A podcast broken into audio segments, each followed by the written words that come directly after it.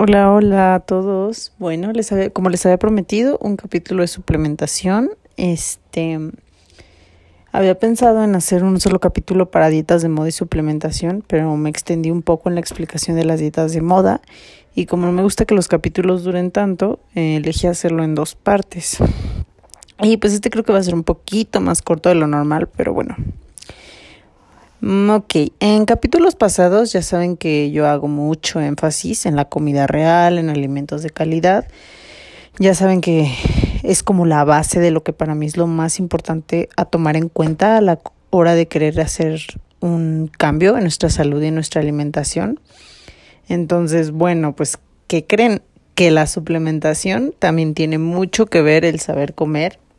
Y más que el saber comer, va a tener que ver con las necesidades de cada quien.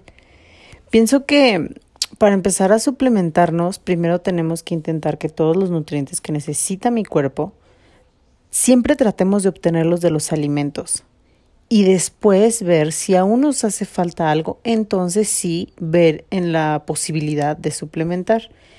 Eh, en sí los suplementos están creados para evitar algunas deficiencias de nutrientes que podamos tener por la capacidad de nuestro cuerpo de absorberlos o por el estilo de vida o la alimentación que llevamos. Mm, su función es que junto con la alimentación se pueda llegar a los requerimientos de nutrientes que el cuerpo realmente necesita. Entonces, la suplementación es igual, o sea, tenemos que tener esa misma base alimenticia para que nuestro cuerpo realmente pueda absorber lo que el suplemento nos está aportando. Si no, de verdad no gasten su dinero en suplementos y mucho menos si un especialista no se los ha indicado. Porque primero, ¿qué pasa si consumimos un suplemento que no necesitamos? Hay de dos. El primer caso, hagan de cuenta que hay vitaminas y minerales que si nuestro cuerpo no los necesita porque ya cubrimos lo que necesitaba y luego suplementamos, el cuerpo lo va a desechar tal y como entró el cuerpo. Si no lo necesita, ni siquiera va, se va a tomar la molestia de descomponerlo, como es el caso de la vitamina C, que fácilmente podemos obtenerla de verduras y frutas y llegar a la cantidad que necesitamos súper sencillo, por ejemplo, comiendo un kiwi medio al día o dos naranjas o media taza de brócoli. O sea, llegar a este requerimiento es súper, súper fácil, pero pues hay mucha, mucha desinformación y por las recomendaciones que luego escuchamos de gente conocida o por ejemplo ahorita en tiempo que está lo del coronavirus y que queremos este, tomar vitamina C para subir nuestro sistema inmunológico.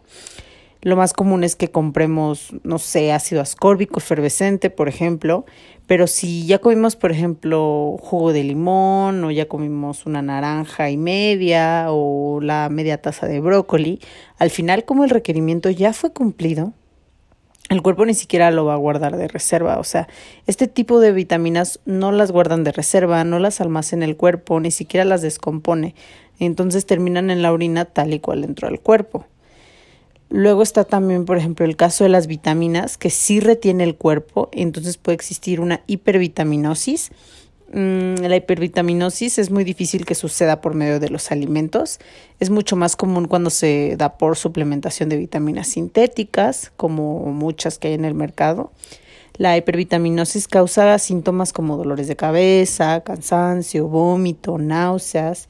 Y el problema de esta es que tampoco va a dejar que el cuerpo aproveche correctamente los nutrientes, como pasa a veces con la hipercalcemia, que es el exceso de calcio déjenme decirles que el calcio no se toma, lo tenemos que obtener de la comida. El calcio jamás se debe tomar en pastillas o suplementos. Y lo que puede pasar por esta hipercalcemia es que no solo el calcio no se va a absorber, sino que va a tener todo el efecto contrario en el cuerpo, como la osteoporosis. Entonces, sí hay que estar bien conscientes de este tipo de cosas que suceden en nuestro cuerpo cuando suplementamos y no lo necesitamos. Entonces, antes de elegir algún suplemento, es importante siempre la asesoría con un especialista en nutrición, porque además de saber si lo necesitamos o no, hay muchas variantes, como cuando genéticamente existe un síndrome de mala absorción, que realmente no es que, esté, que no estemos consumiendo las vitaminas que necesitamos, sino que más bien nuestro cuerpo no las está absorbiendo por alguna razón. También un nutriólogo o nutricionista nos va a ayudar a informar para ver cuáles suplementos son de mejor calidad y el cuerpo realmente los puede absorber. como es el caso de las proteínas en polvo, que existen miles de proteínas que son de malísima calidad, rellenas de azúcares, con maltodextrina, ingredientes que les ponen de relleno y que al final la verdad no son buenas para el cuerpo. Y al contrario, cuando estas proteínas están rellenas de todas estas porquerías, perdónenme, pero pues es la verdad, o sea, son porquerías, lo que ponen de relleno, entonces esto va a causar un aumento de volumen, pero no va a ser músculo sino va a ser grasa. Además de que el ser humano lleva una alimentación balanceada, no se va a necesitar suplementar proteínas si se lleva correctamente. Y si ustedes son de los que tienen un consumo regular de alimentos como carnes, lácteos, leguminosas diario y consumen proteína aparte, pues lamento decirles que lo más probable es que estén tirando su dinero, porque toda esa proteína además su cuerpo lo va a estar desechando por la orina, al igual que el ejemplo que les di de la vitamina C. La suplementación de proteína eh, es ideal para las personas que en serio no consumen la proteína suficiente de sus alimentos, como podría ser un caso de los veganos o algunos vegetarianos, o cuando se requiere incrementar masa muscular. También si eres deportista de alto rendimiento, que entrenas vigorosamente, más de dos horas y media, claro que lo vas a necesitar por el desgaste muscular que hay. Pero de ahí en fuera no sirve de mucho si no la necesitas. De hecho, el músculo se forma cuando se rompen las fibras musculares por ejercicios de peso. La proteína solo es para cubrir las necesidades alimenticias que no cubres al 100. Una última recomendación que eh, les puedo dar al respecto de las proteínas es que eh, las proteínas elevan el, índice, el nivel de azúcar en la sangre tomadas así solas y directas, por lo que les recomendaría como acompañar sus licuados o shakes que se hagan con ellas de alguna grasa, como crema de almendras, aguacate, chía, para que sus niveles de azúcar estén un poquito más estables.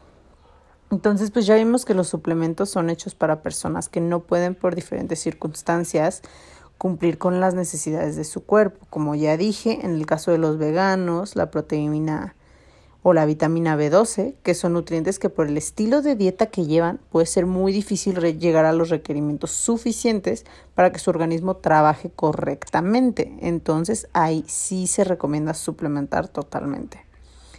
algunos casos cuando se necesita suplementación, además de los que ya dijimos, es proteínas si eres deportista de alto rendimiento, si eres vegano o vegetariano, pero solamente si con la dieta no se alcanza a cubrir las necesidades de proteína, porque sí se puede, o sea, siendo vegano y vegetariano sí se podría, solamente es un poco más difícil y se tendría que saber comer así perfectamente. Eh, también si se quiere aumentar masa muscular, em, que esto va de la mano con el ejercicio de peso, obviamente. Eh, en el embarazo y la lactancia es importante también suplementar mm, en casos de anemia. Va a depender, pero siempre va a ser mejor obtener del alimento todas estas sustancias que son vitales para nuestro organismo.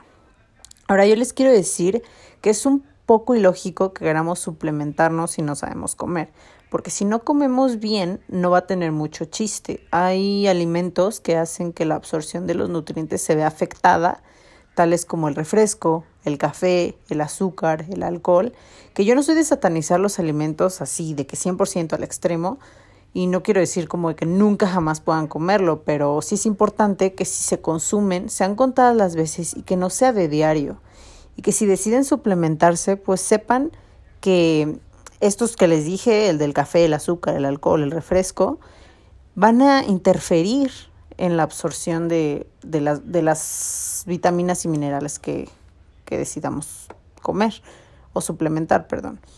Entonces ustedes valórenlo, sean coherentes y consúltenlo. Si tienen dudas sobre si usar no usar, yo puedo ayudarles. Este, me pueden escribir por Instagram con preguntas más generalizadas o en consulta también podemos realizar una valoración.